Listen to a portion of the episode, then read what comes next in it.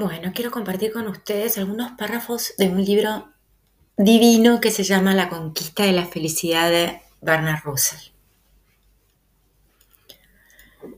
En la adolescencia odiaba la vida y estaba continuamente al borde del suicidio, aunque me salvó el deseo de aprender más matemáticas. Ahora, por el contrario, disfruto de la vida Casi podría decir que cada año que pasa lo disfruto más. En parte, esto se debe a que he descubierto cuáles eran las cosas que más deseaba y poco a poco he ido adquiriendo muchas de esas cosas. Pero principalmente se debe a que me preocupo menos por mí mismo.